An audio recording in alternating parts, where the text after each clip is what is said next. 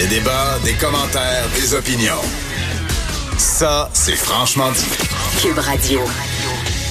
On va terminer la semaine avec notre collègue Joanie Gontier qui est en studio. Ça va, Maude? c'est un grand classique, ça. On parle tout Oui, le temps. c'est ça, moi On puis est dans Oui, une grosse conversation, puis on voit la lumière rouge s'allumer dans le. Vous êtes là quand la lumière s'allume. Mais Joanie, en forme? Ça va, ça va, toi?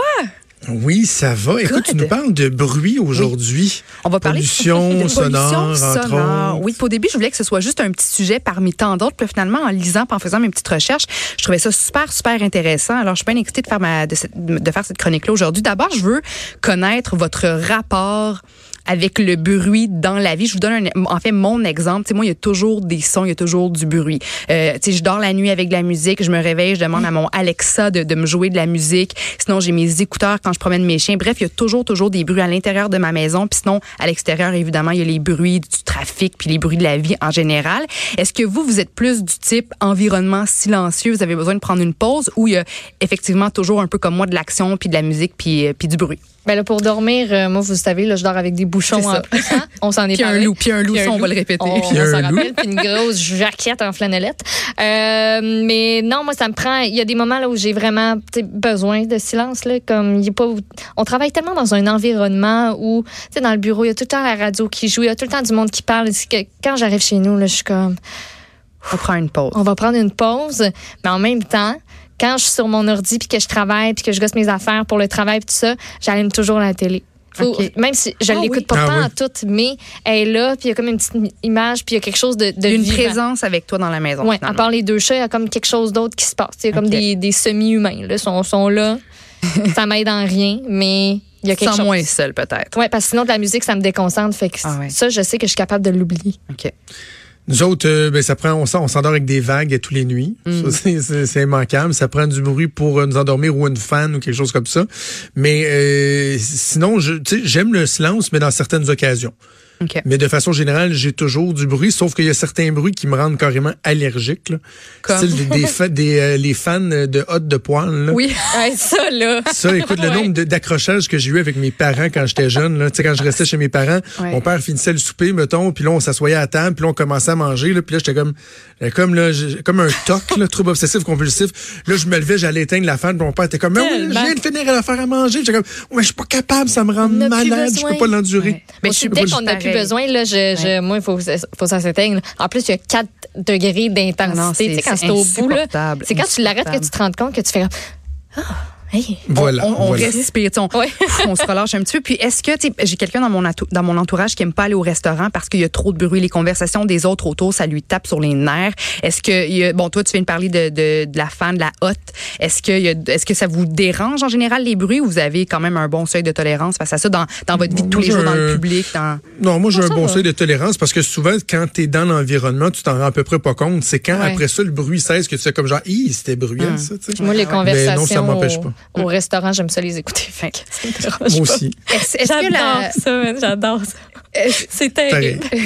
Est-ce que la pollution sonore a un impact sur notre santé dans le quotidien? Je reviens dans un instant d'abord parce que j'étais vraiment étonnée d'apprendre que les problèmes reliés au bruit existent depuis super longtemps. En fait, les premières plaintes reliées au son remonteraient à il y a 4000 ans. Puis dans l'histoire, il y a eu des gens qui se sont véritablement tués euh, pour des chicanes reliées au bruit. L'armée américaine a même utilisé le bruit comme arme en 1990. Ils ont fait jouer, jouer à, à tue-tête du gros heavy metal puis de la musique rock euh, dans la cache du dictateur du Panama, Manuel Noriega, pour le forcer à capituler. Oh, ouais. Puis ça a fonctionné. Ça a pris Ben, 10 c'est une jours. méthode de torture aussi. Exactement. dans- Oui, tu as raison, tu as Ouais. raison. Puis ça a fonctionné. En euh, 1971, euh, l'administration Nixon a mis en place une mesure gouvernementale visant à, à taire, à réduire vraiment un peu partout aux États-Unis le son. Mais neuf ans plus tard, le projet euh, est tombé à l'eau. Puis l'affaire qui est intéressante, c'est que aussi à l'époque, le bruit c'était le résultat d'un effort physique. Tu sais, il y avait quelqu'un qui allait faire sonner les cloches de l'église. Euh, on préparait les chevaux, on les on les plaçait dans la avec la calèche. Puis après ça, il y avait le bruit de la calèche. C'était toujours relié à, à l'effort de l'homme. Et après il y avait les annonces du crieur public qui venait faire euh, son discours dans le village. Euh, puis comme c'était des humains qui se chargeaient de, de créer ces bruits-là en quelque sorte, ben ils prenaient des pauses. Donc il y avait toujours un peu de pause de bruit à l'époque. Mais aujourd'hui avec la avec la technologie, euh, il y a les transports 24 heures sur 24, la télé, la musique, la radio, les jeux vidéo, le son, ça fait partie de notre quotidien. Puis on n'a vraiment plus besoin de faire un effort. Il y a des sons puis on s'en rend même pas compte nécessairement. Puis on dit même que dans une pièce complètement calme et silencieuse, il y a quand même un bruit de fond qui est à à peu près 30 décibels. Ça c'est l'équivalent d'une conversation à voix basse. Puis ça peut être bon relié au chauffage, à l'air clim, à la à la ventilation. Maintenant, est-ce que le bruit a un impact sur la santé? Ben à court terme, on dit que le bruit va générer une réaction de stress dans notre corps. Puis ça, euh, par conséquent, ça va euh, augmenter la pression sanguine, ça va faire en sorte que notre cœur va battre plus vite aussi. C'est pas nécessairement négatif quand c'est pas régulier. sais, si on a besoin de se craquer avant le gym, d'avoir une musique un peu plus intense, d'être un petit peu sur le nerf, d'avoir le cœur qui bat plus vite, c'est pas nécessairement une mauvaise chose. Mais sur le long terme, une exposition prolongée à des bruits, on dit que ça pourrait diminuer la concentration, ça pourrait diminuer les fonctions cognitives, la productivité, avoir un impact négatif sur l'ouïe.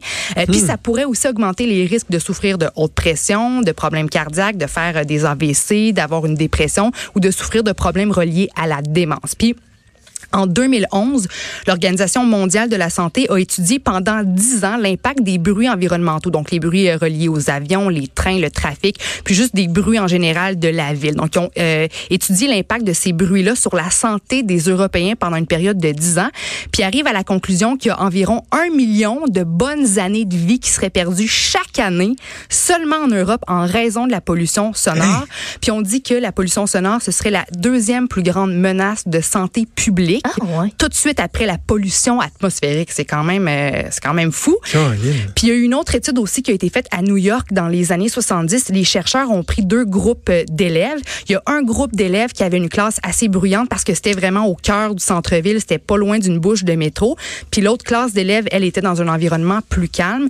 Puis les chercheurs ont réalisé que les élèves qui étaient dans la classe un petit peu plus bruyante avaient un retard en lecture de, de un an comparativement aux élèves qui étaient dans un ah environnement plus calme.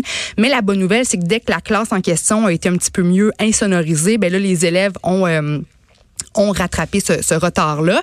Euh, puis l'affaire, c'est qu'aujourd'hui, comme on est constamment entouré de bruits stressants à l'extérieur, le trafic, etc., notre façon de se protéger des bruits gossants de l'extérieur, c'est en augmentant, en se réfugiant euh, dans, du, dans, dans, dans, encore plus de sons, du son ben à l'intérieur, avec, justement nos écouteurs, etc. Alors, est-ce qu'il y a des façons de se protéger? On dit qu'on doit le plus, le plus possible éviter les bruits de 85 décibels et plus. Alors, c'est quoi des bruits de 85 décibels et plus? Ben, un moulin à café, 95 décibels. L'intérieur d'un wagon de métro, 90 décibels. Une discothèque ou euh, un concert rock, c'est au moins 100 décibels. Tondeuse à gazon, 95 décibels. Un chien qui jappe, 102 décibels. Une, café, une cafétéria dans une école, 95 euh, décibels. Puis on dit qu'en moyenne, le, un trafic en général, c'est au moins, au moins 80 décibels. Donc, euh, tu sais, si on, on, comprend qu'à l'extérieur, si on est vraiment, euh, euh, on est, on est, on est heurté par ces bruits-là plus forts, si on est capable, nous, après ça, à l'intérieur, dans notre vie quotidienne, de diminuer un peu le volume, ben c'est déjà ça.